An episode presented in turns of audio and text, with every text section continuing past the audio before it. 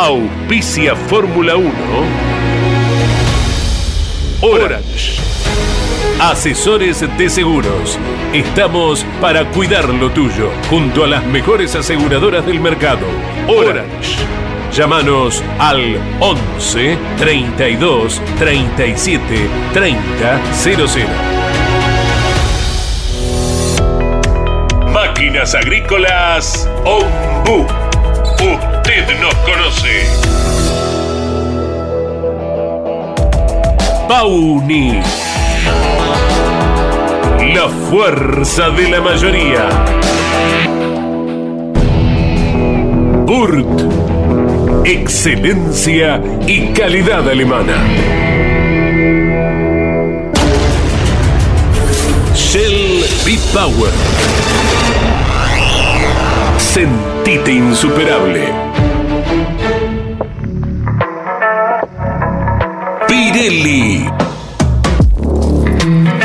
Sponsor oficial de la Fórmula 1. Banco Provincia de Buenos Aires, celebrando su bicentenario.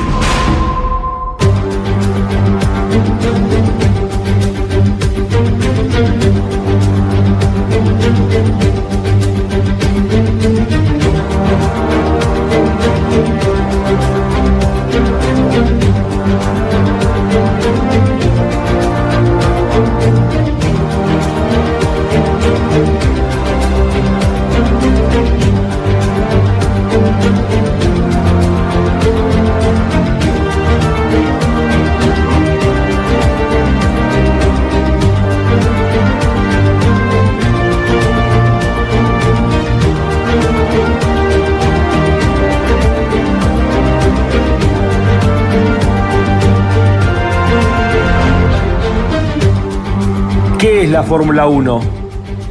Para los puristas es la máxima expresión tecnológica a nivel mundial. Para los amantes de historias legendarias es nuestro Juan Manuel Fangio, con 46 años, ganando una carrera imposible en el viejo Nürburgring. Para los sensibles es ese tímido granjero escocés llamado Jim Clark, desafiando la muerte en autos y circuitos extremadamente peligrosos mientras aplastaba a sus rivales. Para los románticos es Jackie Stewart contemplando en las tribunas las bellas mujeres, mientras llevaba la gloria a dos marcas que, solo con él, fueron campeonas mundiales. Para los perfeccionistas es Mercedes arrasando cuando decide participar de la máxima. Para los místicos es Ayrton Senna hablando con Dios mientras llevaba su auto a límites increíbles para cualquier otro mortal. La sensación con Ayrton era que realmente Dios manejaba ese McLaren. Para los prácticos es Alain Prost, solo arriesgando hasta lograr el resultado, como un estudioso Napoleón Bonaparte de estos tiempos. Para los amantes de la estrategia es el atlético Michael Schumacher, siendo el mejor de sus tiempos. Los vencía fuera y dentro de la pista. El Kaiser logró hasta ordenar Ferrari. Para los que creen en el destino, es la atrapante historia de Alberto Ascari, forzando los hechos hasta encontrar su propia muerte. Para los apasionados, es el italiano equipo Ferrari. Es rojo pasión sin lógica. Ferrari solo se puede entender desde el corazón de sus tifosis. Para los contemporáneos es Lewis Hamilton representando los valores de estos tiempos. Velocista implacable, cuerpo y mente adaptados a las exigencias actuales. El Mohamed Ali de la Fórmula 1. Para los nacionalistas es Emerson Fittipaldi, resignando prestigio y dinero en su momento de mayor gloria, por el sueño de que su país, Brasil, tuviera un gran equipo en la Fórmula 1. Para los tradicionalistas es la flema británica, el eterno bigote de Graham Hill, los autos verdes, los talleristas. Para ellos, el centro de la Fórmula 1 es el Reino Unido. ¿Qué es la Fórmula 1? Cada uno de ellos tiene su cuota de razón. La Fórmula 1 es todo esto. Por eso es lo que es. Bienvenidos a Fórmula 1, un mundo de sensaciones sin límites.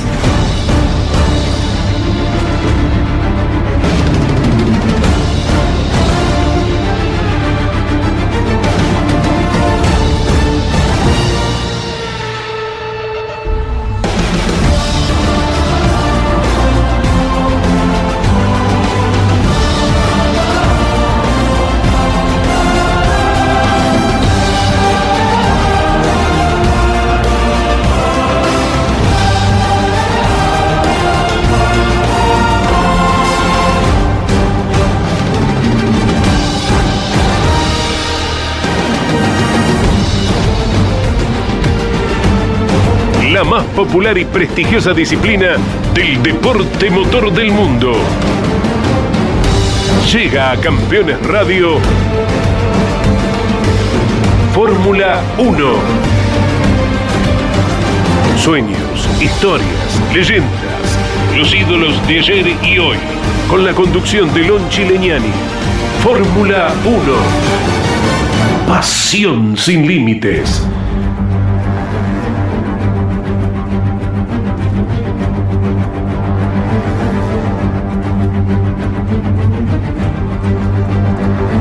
Comenzamos el año eh, con dos noticias impactantes.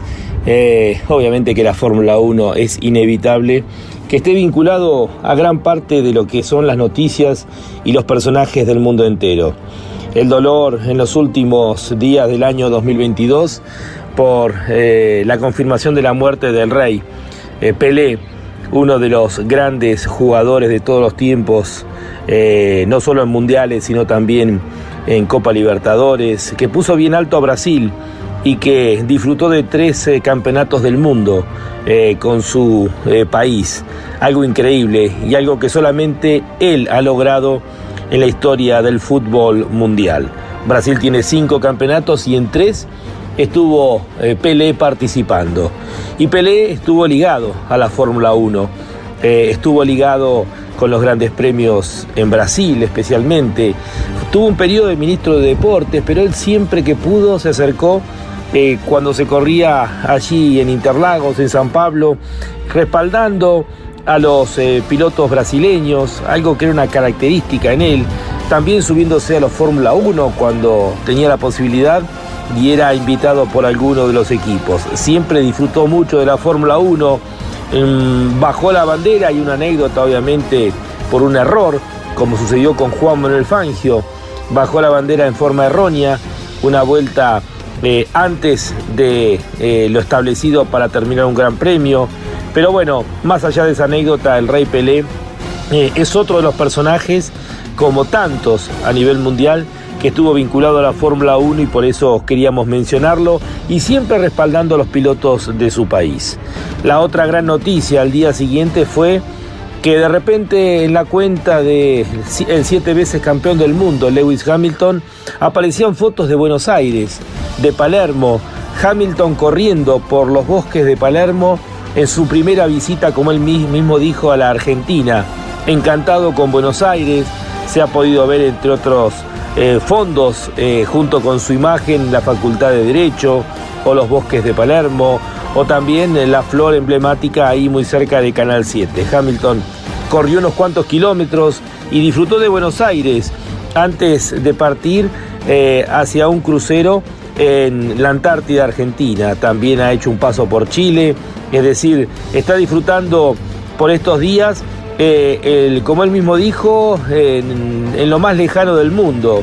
Claro, visto obviamente desde su centro de actividades habituales, aprovechando el fin de año, eh, queriendo conocer la Antártida, dándose esos gustos, esos privilegios a pocos días de estar cumpliendo años, porque recordamos que está cumpliendo años justamente en los primeros eh, días del mes de enero.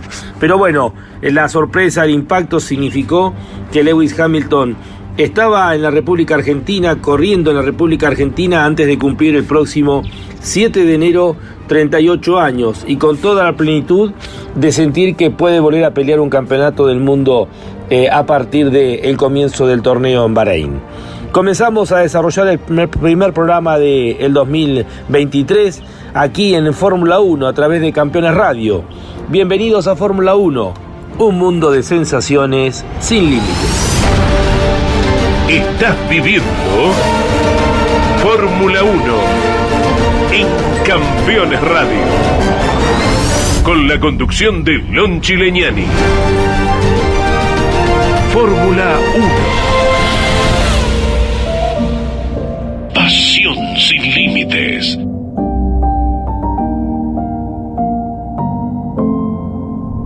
Oh, it seemed forever stopped today.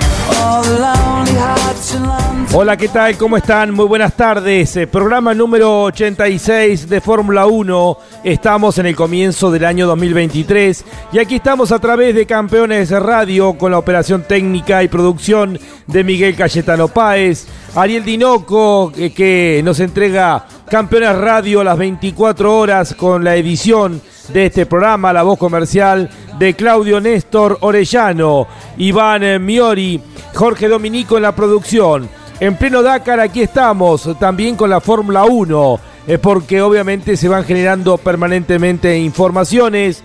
Línea para oyentes, aquellos que quieran dejarnos un mensaje, lo pueden hacer al 11 50 54 88 18.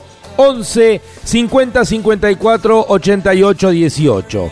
Y la Fórmula 1 ha quedado reducida desde hace ya un tiempo a un selecto grupo de 10 equipos, 20 autos en la grilla, eh, casi una franquicia como si fuera la NBA eh, o el fútbol americano. Y el presidente de la FIA, Mohamed Ben Sulayem, está en el proceso de querer que nuevos equipos ingresen a la Fórmula 1. A juicio del presidente de la FIA, hay que ampliar la cantidad de autos en cada uno de los grandes premios. Eh, aspecto que obviamente no quieren el resto de los equipos. Desde el año 2016, cuando desapareciera Maynor, ya ahí en más la grilla quedó en 20 autos.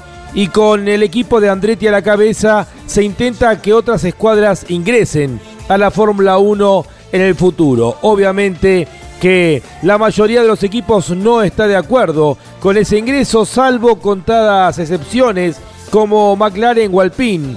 Eh, algunos sostienen que luego del acuerdo de Concordia, de la Concordia firmado en el 2020, y esos ingresos que se reparten y se dividen entre 10 eh, partes, los 10 integrantes de los equipos de Fórmula 1, sostienen algunos que hay que ampliar los 200 millones de dólares que se deben pagar para unirse a la grilla de partida. Los últimos años de la Fórmula 1 han sido realmente muy buenos y casos como el jefe de Haas, Gunther Steiner, sostiene que hay que subir el fondo eh, que se creó hace algunos años porque el valor de la Fórmula 1 en estos últimos años es diferente, es superior. Lo mismo sostiene Toto Gulf, eh, el mandamás del equipo Mercedes. Veremos si finalmente se pueden incorporar más equipos a partir de los próximos años como quiere la FIA o si resisten los equipos y se mantienen en esos 10 que tenemos desde hace algunos años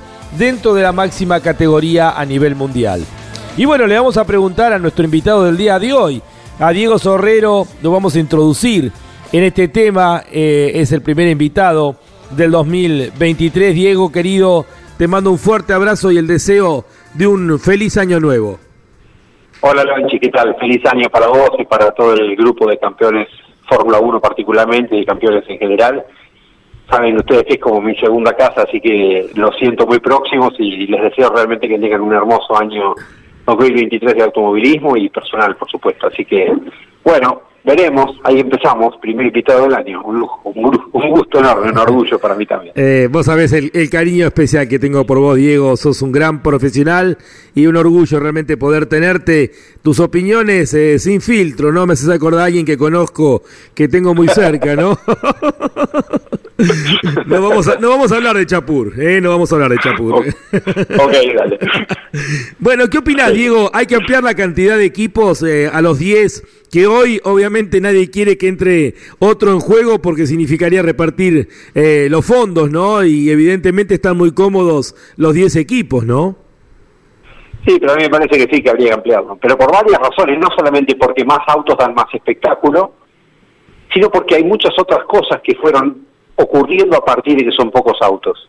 De hecho, una de las grandes cosas que yo siempre digo y critico, que me parece que son una aberración, es que no existan camas de leca, sino que existan banquinas asfaltadas. Y la explicación está en que como hay pocos autos, si un despiste generara que un auto se queda clavado, más allá de suspender la carrera momentáneamente o poner pescar o lo que sea, es un auto menos porque no puede seguir en carrera. En cambio, si hay banquina asfaltada, el auto puede irse de pista y volver entonces no se reduce la cantidad de autos en pista. Y eso es lo que realmente termina haciendo, es como el pan para hoy, hambre para mañana. Solucionas un problema, pero estás en realidad sin atacar el problema de fondo, que es ese, es tener pocos autos. Entonces, para no perder la cantidad de autos, hacen un montón de inventos que terminan siendo perjudiciales para el espectáculo, por un lado, y muy probablemente también para la seguridad. Yo creo que no tenemos cómo comprobarlo porque no estaba la misma curva con leca y con asfalto en el mismo día, en la misma carrera, en el mismo despiste de un auto. Es incomprobable entonces. Pero sin embargo, yo estoy convencido que muchos accidentes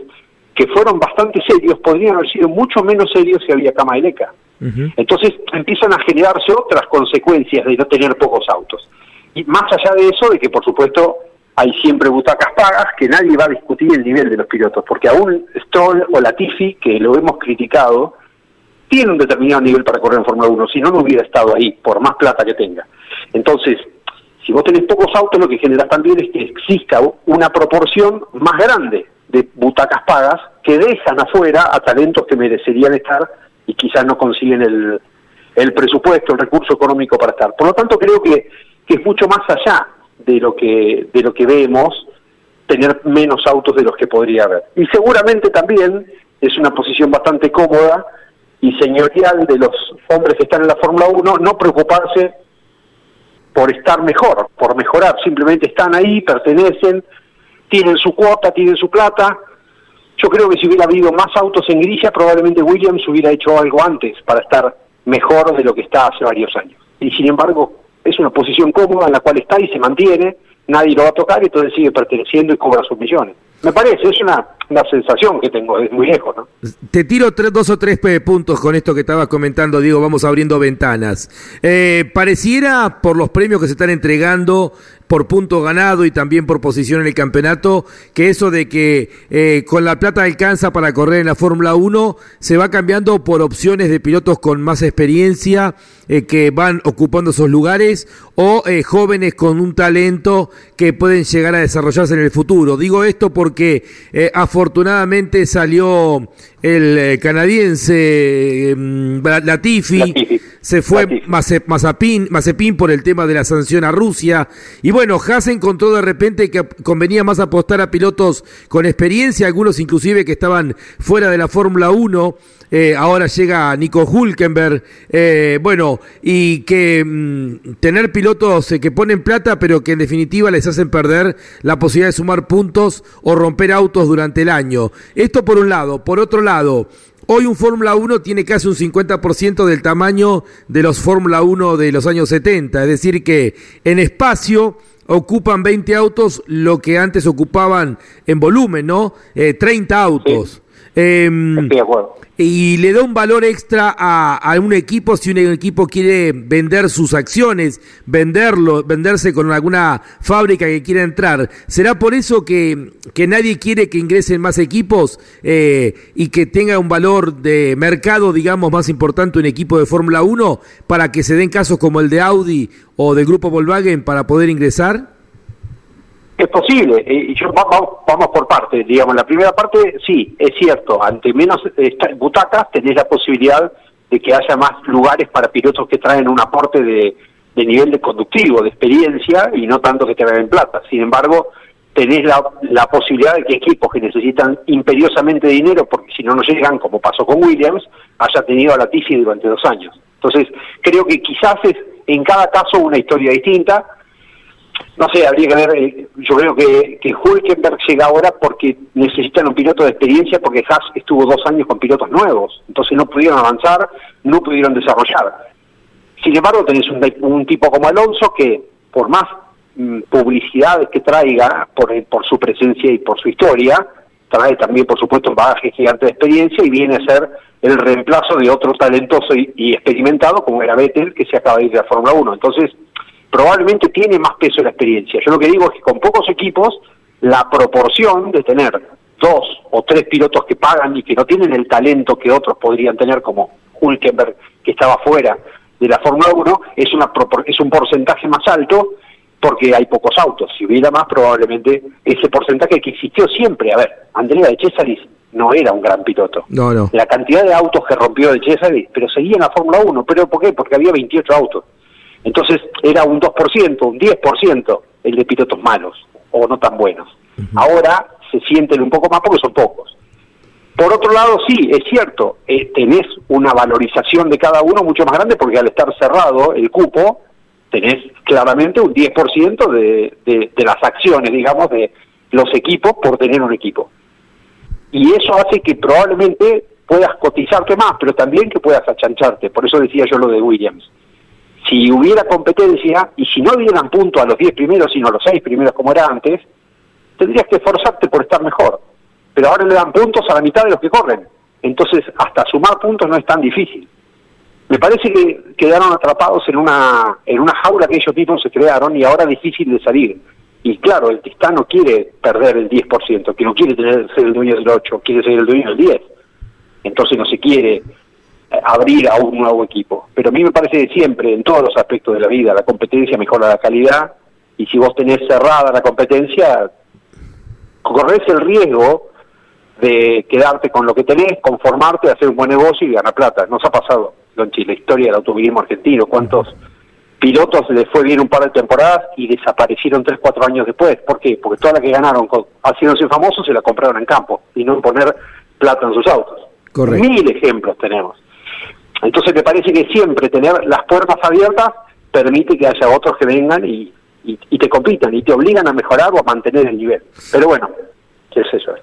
No eh, sé la ecuación cuál será. Eh, eh, Diego, evidentemente los equipos les está yendo muy bien con esta Fórmula 1 de los últimos años. Te pregunto porque de acuerdo a la revista Forbes, bueno, se ha puesto, se ha entregado la escala de mm, dinero que gana cada uno de los deportistas.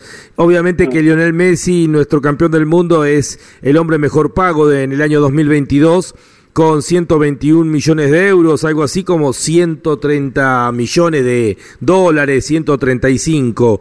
Eh, ahí hay futbolistas, la gran mayoría, eh, jugadores de básquet, el segundo es LeBron James, eh, con 114 millones de euros. Hay tenistas, Roger Federer con todo lo que significa su trayectoria, boxeadores, Canelo Álvarez, el mexicano, jugadores del fútbol americano. La pregunta es, ¿por qué no le va tan bien a los pilotos de Fórmula 1? Porque el primero que aparece es Hamilton en el puesto 17 con eh, casi 61 millones de euros al año. Y Max Verstappen, el dos veces campeón del mundo, está en el puesto 26 de los deportistas mejores pagos. Es decir, ¿por qué le va bien a los equipos y no le va en proporción a otros deportes a los eh, corredores? Sí, no, no tengo la respuesta, pero en realidad me parece que hay otros habría que ver otros valores que tampoco vemos. O sea, nosotros sabemos cuánto gana un equipo de Fórmula 1, pero no sabemos cuánto gana el Barcelona o cuánto gana el PSG o cuánto gana los Ángeles Lakers, como para saber en qué situación está Mercedes respecto a ellos. Porque entonces ahí tendríamos una proporción de si es el equipo el que eclipsa al piloto en Fórmula 1 o si es una constante que se da en todos los deportes. Yo por lo menos no tengo la, e, ese dato como para saberlo. Tal vez ahí ayudaría, digo, mayor, mayor cantidad de equipos, eh, tal vez eh, se pagaría más también, ¿no? Al ser pocos eh, también limitarse. Bueno, está, está esto, si no, bueno, flaco, no. Es lo que se paga acá en la Fórmula 1, ¿no? De hecho, cuando se especulaba hace dos años con que Hamilton no renovaba, ¿qué se decía? Ojalá Russell venga ahora y le ponga precio a Hamilton porque gana mucha plata y Russell es mejor que él. Bueno, el tiempo demostró que no es así. Pero más allá de eso, lo que hay es este famoso tope de, gastos y de presupuesto de los equipos de Fórmula 1 que tampoco permiten que eso crezca no sé si, sinceramente, Lonchi, no sé si en el fútbol, si en el básquetbol, si en el golf existen estos topes y a lo mejor lo que gana Federer es, libre o hay un tope mucho más alto con el tenis. No, tengo, no tengo noción de, cómo se maneja. Me parece que no debe ser como en la Fórmula 1 que hay un tope. Sí. Eh, y, hay ejemplos como el de Richardo, ahora que Richardo no tiene butaca en la Fórmula 1. Bueno, no, pero incluso el, escándalo de Red Bull, de, de, los costos que se excedió durante el 2021, era, no, porque ponemos el honorario de eh, Adrian Newey, pero no ponemos el de eh, eh, Horner. Entonces uno de los dos queda dentro del presupuesto, el otro no. Hasta termina siendo manoseado para tratar de disimular porque tenían que pagar sueldos más altos y no le cansa, y, se pasaban de la línea. Entonces no sé si podemos compararlo. Yo creo que me parece que la exposición que tiene un piloto de Fórmula 1 del nivel de Verstappen, de Hamilton, de Vettel hasta ahora, de Alonso, de Leclerc, es bastante alto. Pero yo no sé cuán masivo es comparándolo con la NBA, con el fútbol, que realmente es menos, o con el tenis. Sinceramente no tengo una, una respuesta para darte, pero yo tengo la sensación de que en Fórmula 1, por este esquema de 10 equipos que manejan el presupuesto entre ellos, quizás está limitado el ascenso del número de los pilotos. No lo sé. Diego, en estos últimos días se ha hablado de que Adrian Newey iría a Aston Martin eh, a partir del 2024. ¿Cuál es tu opinión? No creo. Pero no creo porque me parece que no necesita ese tipo de desafíos. Donde está, está cómodo. Yo creo que si Newey quiere un desafío es ir y hacer una Ferrari. Y poner una Ferrari allá arriba y que sea otra era como la que tuvo su imagen en su momento. No sé si le puede interesar tanto, pero bueno, quizás sí, que es una motivación económica. Claramente, Lawrence Stroll paga lo que quiera y, está la plata ahí a disposición. A Aston Martin no le está yendo muy bien como marca de autos porque ha perdido una fortuna en el año 2022 y esa es una fortuna que también pierde él. Pero bueno, él verá en qué quiere gastar sus millones de dólares. Quizás sí, lo hace como un capricho, quiere tener un, un Aston Martin campeón del mundo de Fórmula 1. La verdad que Aston Martin, hasta que volvió ahora hace dos años con este equipo tenía dos carreras de Fórmula 1. No, no es una marca emblemática de la Fórmula 1, es una marca emblemática de Autos Sport. Con lo cual, no sé si, si, si es tan necesario que Aston Martin sea una, una estrella en la Fórmula 1. Pero bueno, son caprichos de, de, alguien que tiene mucho dinero y decide gastarlo como quiere. Yo siempre me acuerdo que Eccleston dijo un día en su libro, lo leí, que la Fórmula 1 era el mejor lugar donde un millonario podía despilfarrar su dinero y lo iba a perder, se iba y se, podía fundir por estar en Fórmula 1. Porque debe ser un poco así. Llega un momento que la ambición de ganar te hace gastar dinero que ni sabes que estás gastando. Este, y después resulta que hay otras variables que no las manejas vos, como un comisario deportivo que te hace parar una carrera, un campeonato en la última carrera. o sea, hay cosas que no podés, no podés manejar a un gaste la plata que gastes. O un accidente. O sea, Schumacher en el, en el 99 se rompió una pierna en Silverstone y ese año fue una fortuna que gastó Ferrari en él que no le reeditó, porque ese año no pudo correr el resto del campeonato. Eh, Hay otras variables, me parece, como para saber, asegurarte que porque tengas al, al diseñador de moda puedas realmente pelear un campeonato o ganar. Y claro, y más allá que obviamente todo comenzó con una broma en el Día de los Inocentes, pero también Nobleza Obliga, eh, va a hacer todo lo posible eh, uno de los tres hombres más ricos de Canadá, que no es poco, como Stroll, para poder tenerlo mejor. De hecho, está reformando la fábrica entera allí en Silverstone, la apuesta a Alonso. Eh, también han dicho que aspiran a ganar en el 2024, pero claro, eh, la Fórmula 1 es un embudo donde, como decís vos, ni siquiera grandes marcas, como puede ser el caso de Alpine, eh, pueden llegar a tener algunos resultados importantes el grupo Renault, pero es tan difícil poder conseguir una victoria, ¿no? Es muy difícil y a lo mejor podés conseguir una victoria, pero eso no te asegura nada porque es una circunstancia. Lo importante es estar en el nivel. ¿Cuántas veces hemos visto? Yo me acuerdo, por ejemplo, el regreso de Williams, cuando estaba McLaren con Senna, con Honda dominando, y empezó tibiamente Mansell con Patrese a aparecer. En dos años fueron cada día más competitivos hasta que el tercer año le ganaron. Sí. Y eso se ve, se ve venir. Cuando vos ves que un equipo va subiendo cada año, decís, bueno, guarda que en dos, tres años este equipo está adelante. Y eso siempre pasó a lo largo de la historia. Entonces, una victoria en realidad no representa más que una carrera, que por alguna circunstancia puede ser una victoria. A ver, Vettel ganó con Toro Rosso en Monza en el 2008. No ganaron nunca más. Entonces es una carrera que por alguna razón puede darse. Sí, Alfa Tauri. ganó en Monza hace dos años con el McLaren y el resto del año se arrastró y este año fue peor.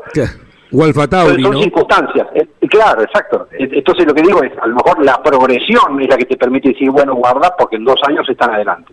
Que es lo que uno hubiera esperado de Alpine, y la verdad es que no es así. Están en el cuarto lugar, pelearon con McLaren todo el año, pero no no hay atisbos de decir, bueno, el año que viene sí, y menos con los pilotos que controlaron, pero bueno, es, una opinión subjetiva. ¿no? Eh, Diego. Este, pero me parece que, que, Stroll tendría que haber hecho un trabajo mucho más progresivo que el que estaba queriendo hacer. Me parece que, que solamente con cambiar a Alonso, no, Alonso por Vettel no va a lograr una gran cosa si no tiene un equipo que vaya carrera por carrera, año por año, mejorando y subiendo el nivel. De hecho, el José Di Palma, eh, invitado acá, ha dicho que seguramente Vettel se enteró de la negociación con Alonso porque tan rápido no se puede cerrar un contrato de un campeón como Alonso. Eh, se anunció el retiro de Vettel y a la semana, a los 10 días, estaba firmando Alonso ya con Aston Martin, ¿no? Que él cree que, que ya se venía negociando eso.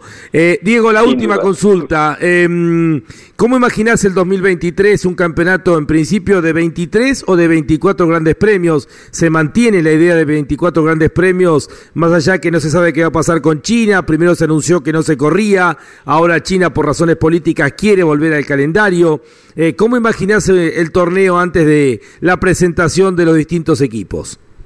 A mí lo que me gustaría saber antes que empiece todo, y creo que todavía no está reglamentado, y estaría bueno que lo hagan, es que cambie el sistema este de penalizaciones por motor, caja, turbo, MGUK y lo que sea.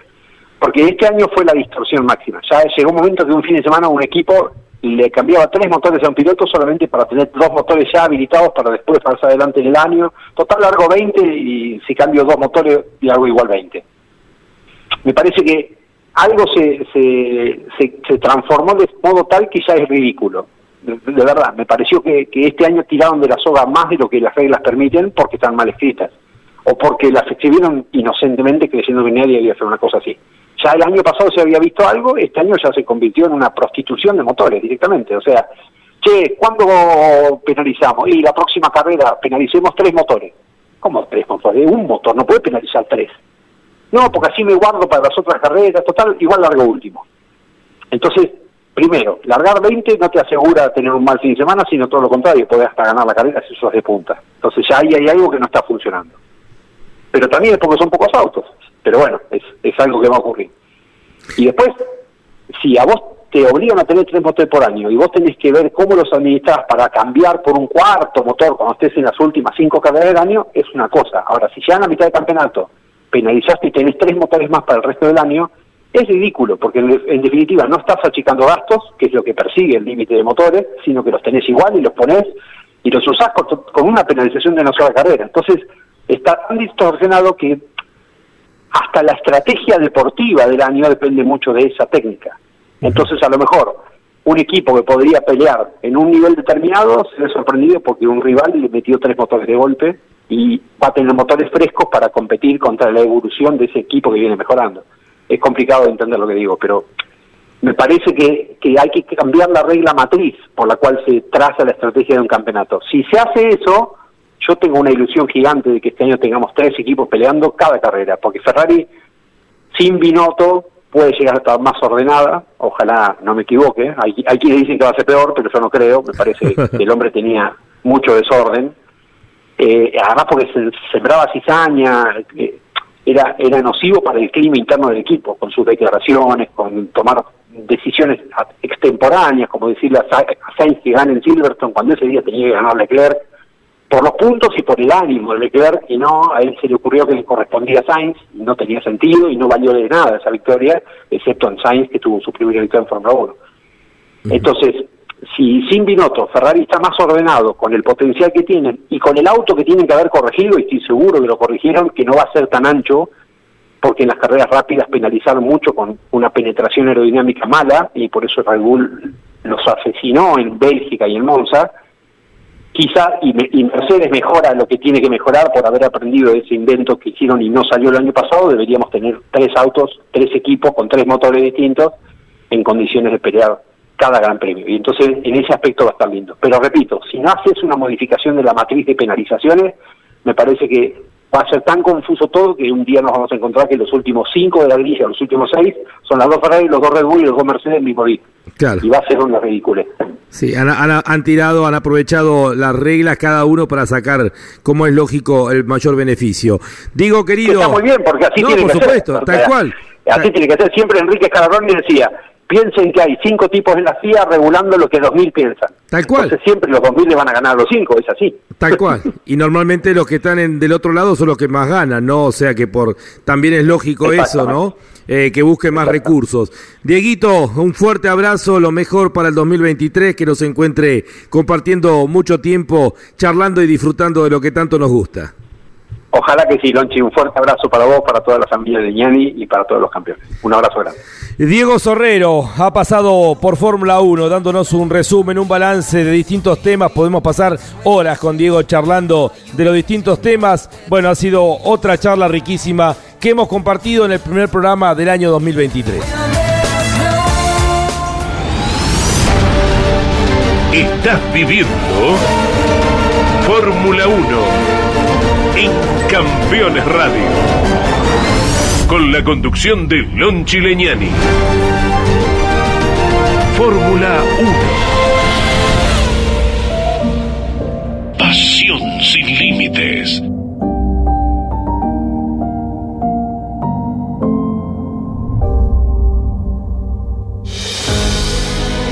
Está auspiciando Fórmula 1 Orange. Asesores de seguros. Estamos para cuidar lo tuyo, junto a las mejores aseguradoras del mercado. Orange. Llámanos al 11 32 37 30 00.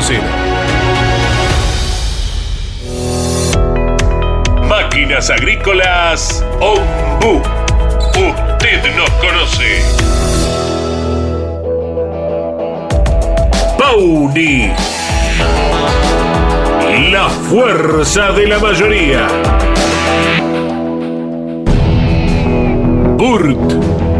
Excelencia y calidad alemana. Shell B-Power. Sentite insuperable. Pirelli.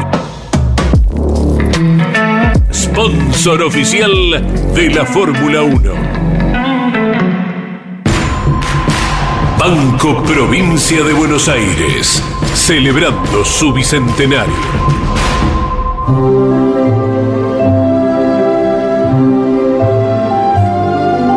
A partir de 1950, miles de historias se han escrito de pilotos, automóviles, circuitos y protagonistas que han hecho cada día más grande a la máxima.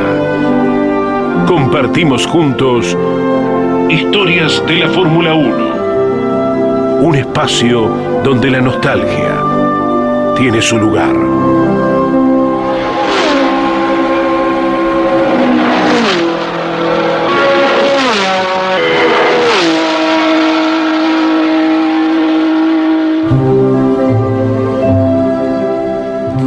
Hoy nos vamos al 27 de agosto del año 2017.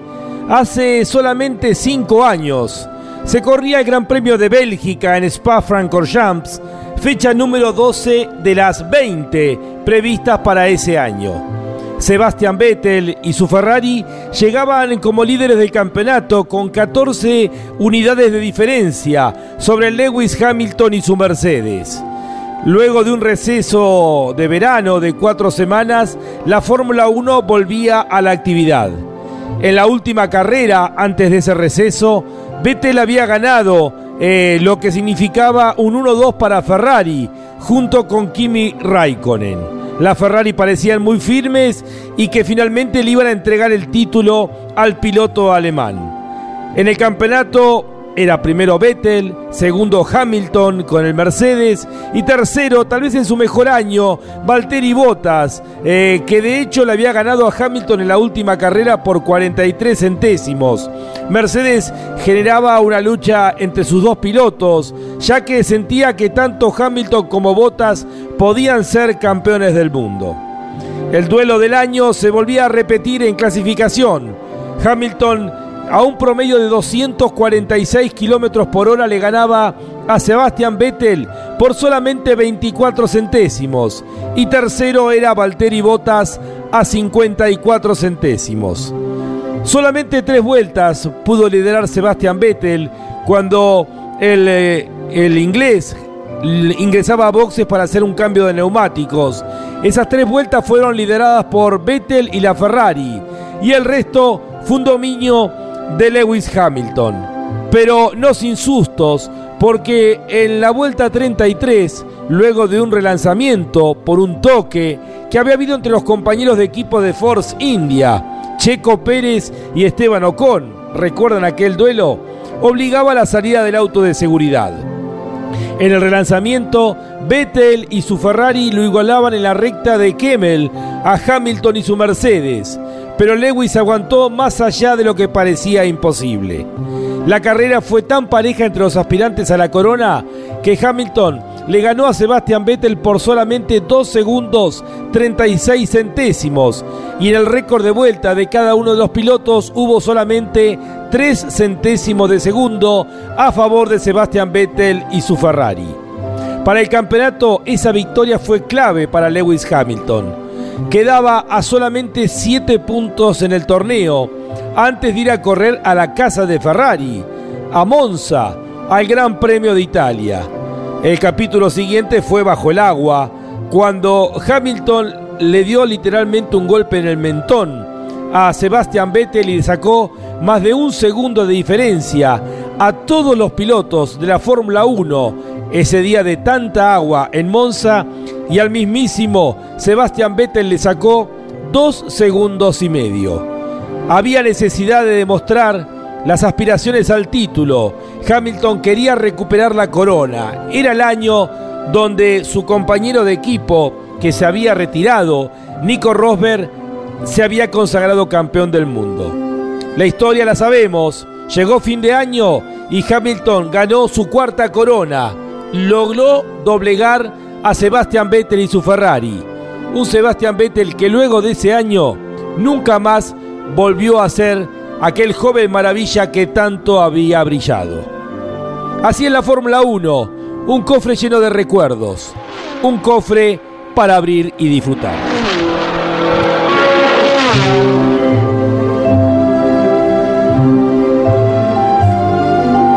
Así pasó. Historias de la Fórmula 1. Un espacio donde la nostalgia tiene su lugar.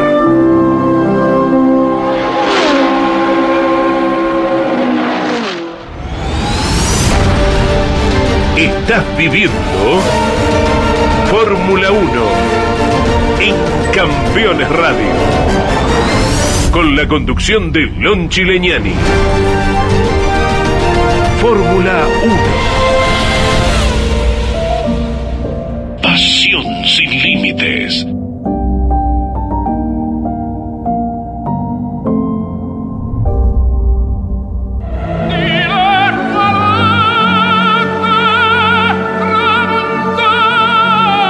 Enzo Ferrari creó una marca de automóviles.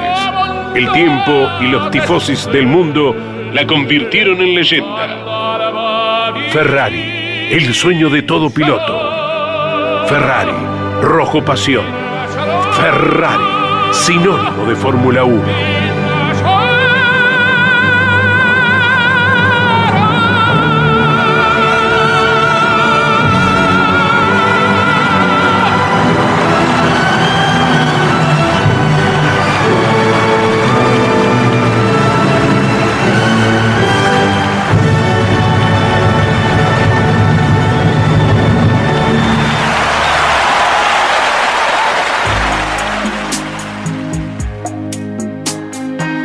Battene amore, che siamo ancora in tempo, credi di no, spensierato, sei contento.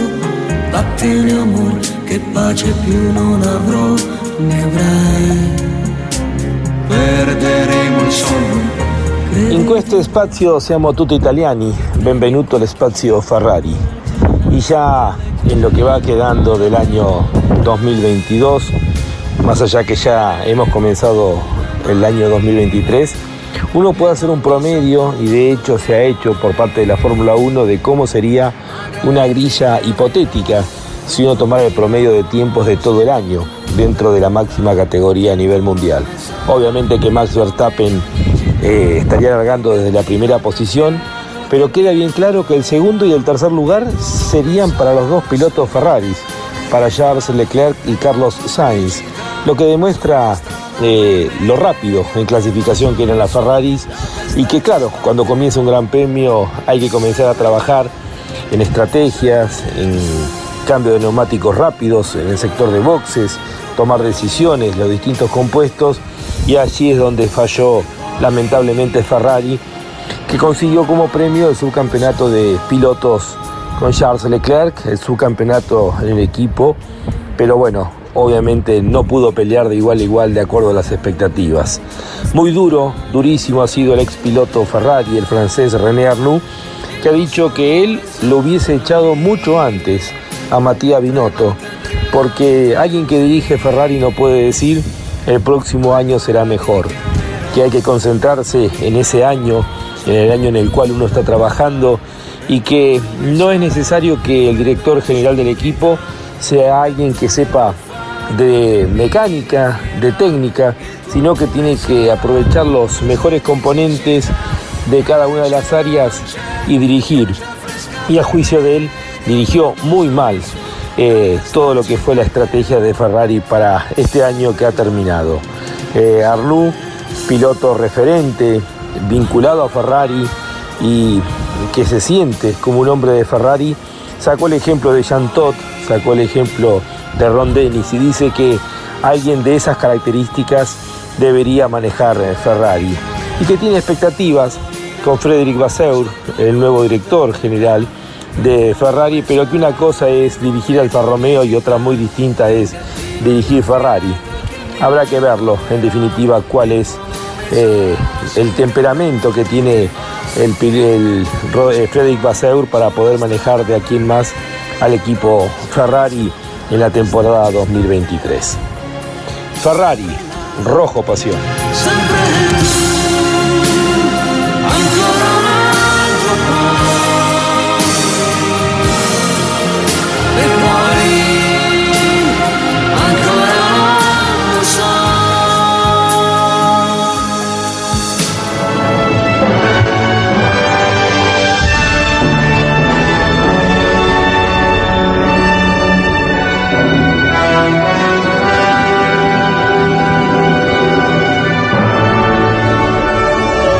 Esto fue Ferrari, el sueño de todo piloto. Ferrari, rojo pasión. Ferrari, sinónimo de Fórmula 1.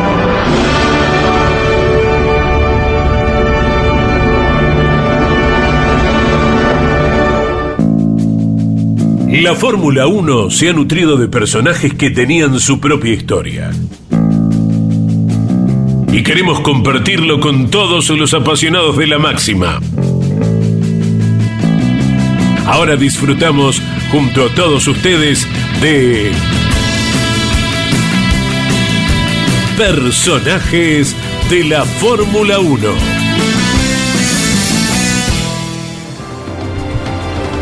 Con Daniel Meisner, el privilegio, el prestigio hay que seguirlo bastante, Daniel tiene mucha actividad, es un bohemio. Eh, y le digo a Daniel, dale, hacenos un personaje, porque cada historia que él cuenta uno aprende, conoce otro personaje más de la Fórmula 1. Y hoy nos va a hablar de un personaje con apellido alemán, eh, nacido en Inglaterra, nacionalidad de Estados Unidos y que corrió solamente un gran premio de Fórmula 1, pero es un personaje en sí mismo. Daniel, ¿cómo estás? Buenas tardes.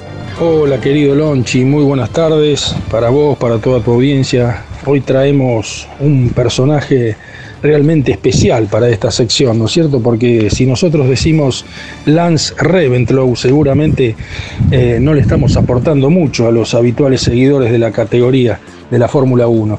Pero bueno, por eso le vamos a contar que este londinense, luego nacionalizado norteamericano, nació en febrero de 1936 y como se dice habitualmente, lo hizo en cuna de oro porque era hijo del conde Kurt von Reventlow y de Barbara Hatton, quien por entonces era la mujer más rica del planeta como hijo de aristócratas, bueno, tuvo llegada a las más altas clases sociales y también a Hollywood, un lugar que lo, sedujo especialmente, ya que no solamente participó en algunas películas, sino que era amigo de James Dean, que fue quien le inculcó el bichito de la velocidad, y cuando su madre se separó del conde, eh, fue hijo adoptivo nada menos que de Cary Grant, a la vez que él se casó con la afamada actriz de principio de los 60, Jill St. John. Eh, pero además de frecuentar estos, estos caminos del séptimo arte, a Reventlow lo seducía la velocidad y empezó a competir en, en carreras de sport, corrió con Porsche, con Ferrari, pero no estaba muy conforme con su propio desempeño y dijo que para figurar tenía que crear su propio auto. Bueno, problemas económicos no tuvo y llevó adelante Reventlow Automóviles, donde concibió un auto llamado Scarab, que significa escarabajo. Con esta máquina, el Scarab F1 se lanzó a la máxima categoría del mundo, pero la suerte siguió sin acompañarlo. No se clasificó en varias carreras, le prestó su máquina a un piloto de mayor relieve como Richie Ginter, pero este tampoco logró clasificarse.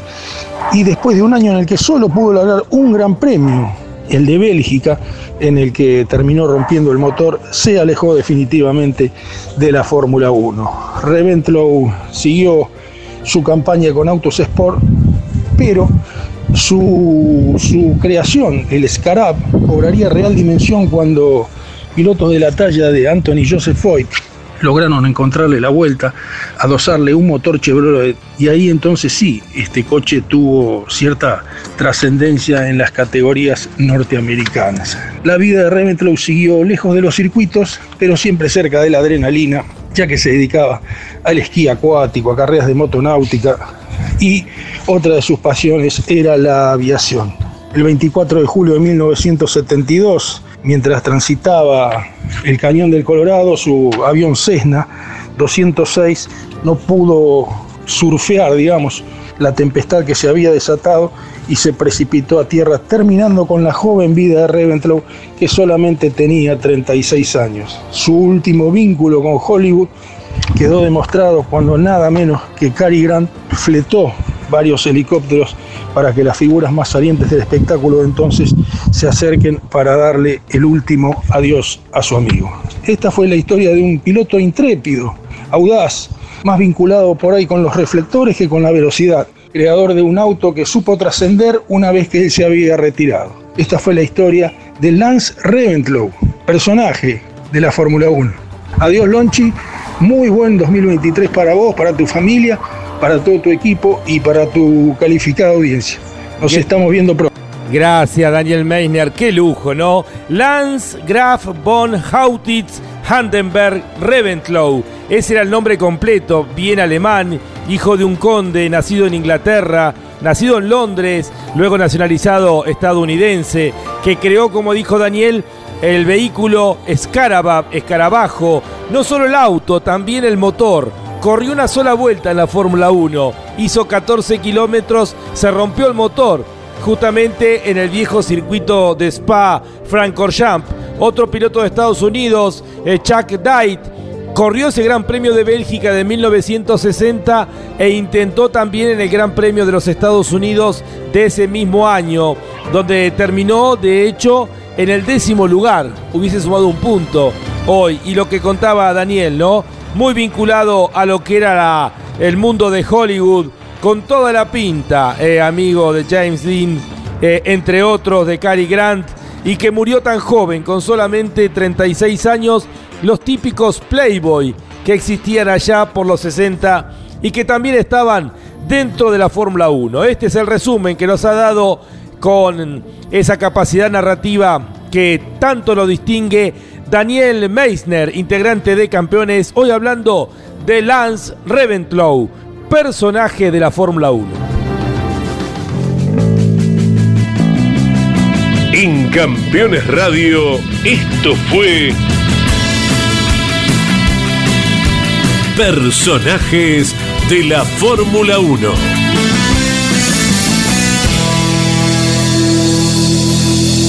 Junto a Daniel Meissner.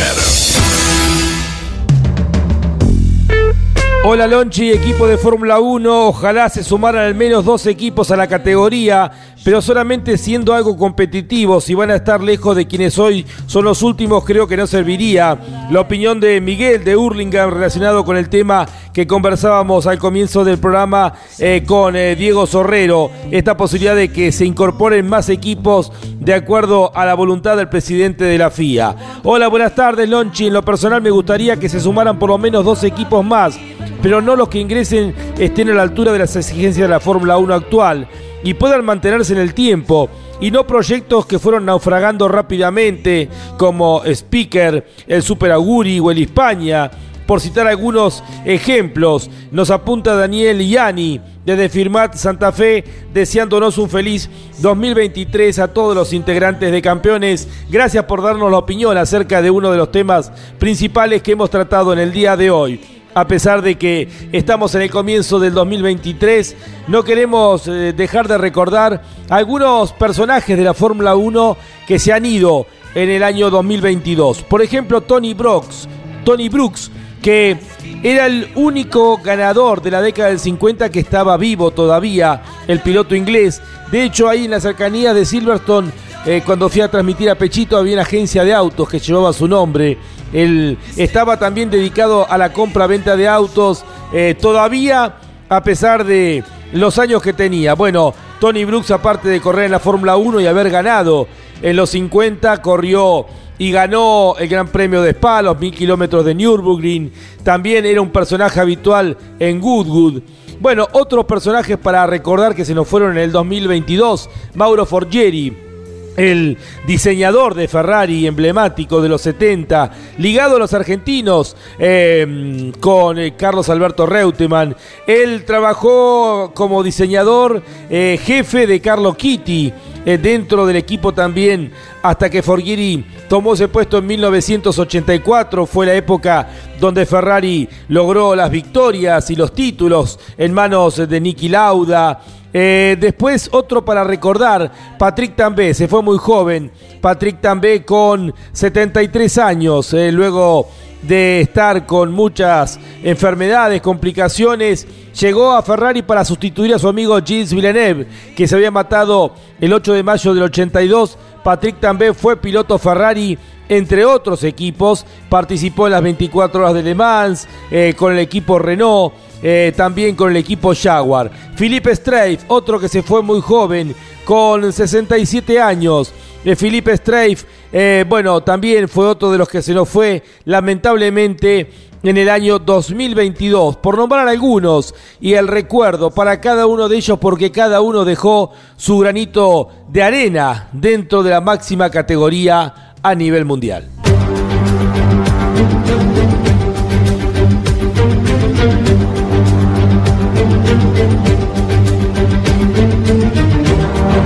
En el final del programa del día de hoy tenemos eh, tres aspectos para poder compartir con todos ustedes. Por un lado, la evolución de Aston Martin, que quiere ser definitivamente protagonista a partir del 2024. Se han trazado como objetivo comenzar a ganar carreras a partir del próximo año dentro de la Fórmula 1.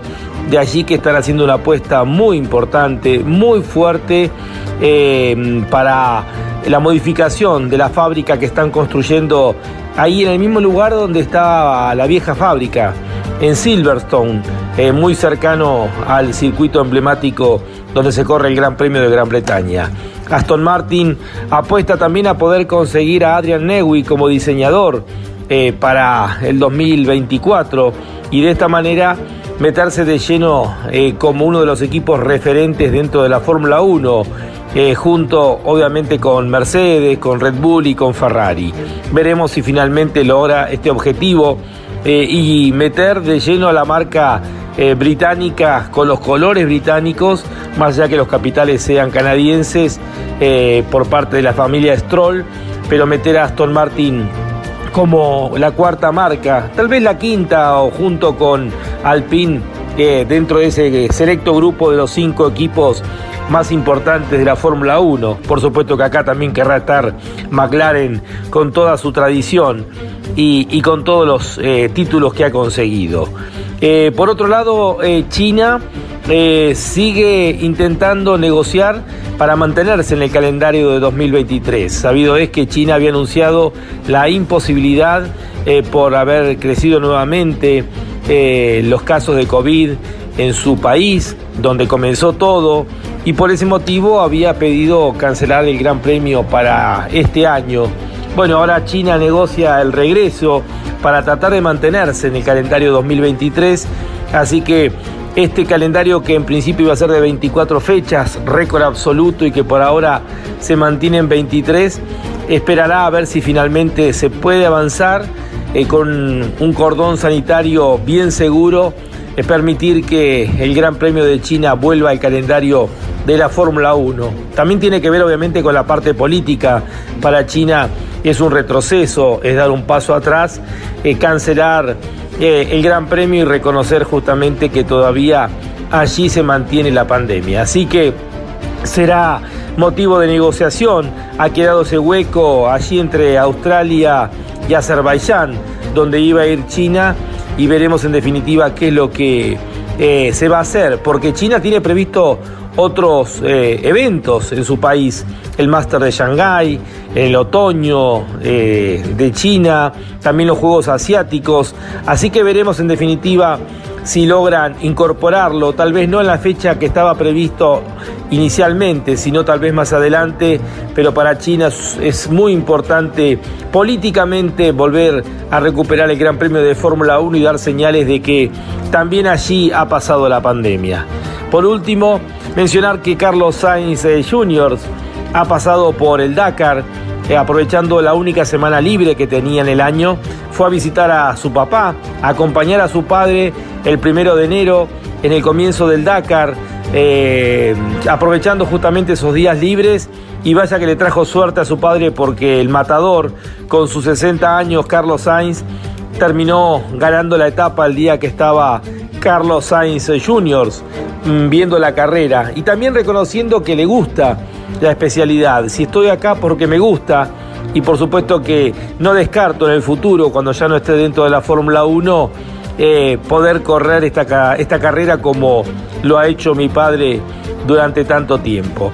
Declaraciones de Carlos Sainz Jr., que ya a partir de la próxima semana estará metido de lleno en el programa de Ferrari en función de la temporada que se viene y las aspiraciones de ser protagonistas una vez más.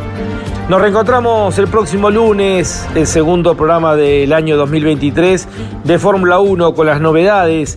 Vaya que ha habido unas cuantas en estos últimos días y seguiremos compartiendo con ustedes todo lo que tiene que ver con la pasión de esta categoría única.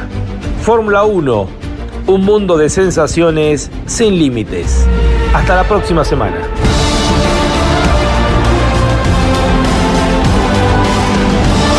Esto fue Fórmula 1. La más popular y prestigiosa disciplina del deporte motor del mundo pasó por Campeones Radio. Fórmula 1. Sueños, historias, leyendas, los ídolos de ayer y hoy. Con la conducción de Lon Chileñani Fórmula 1. Pasión sin límites. Hasta la próxima semana.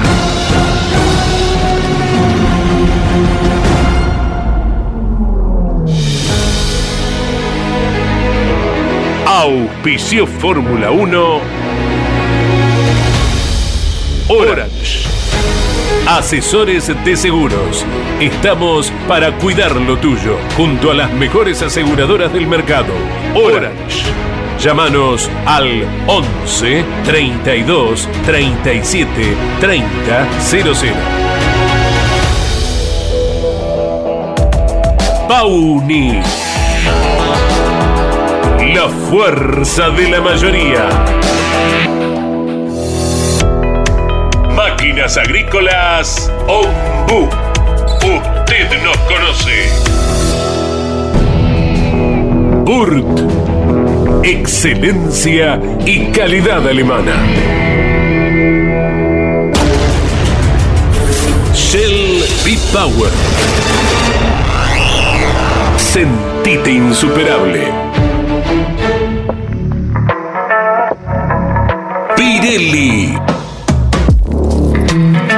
Sponsor oficial de la Fórmula 1.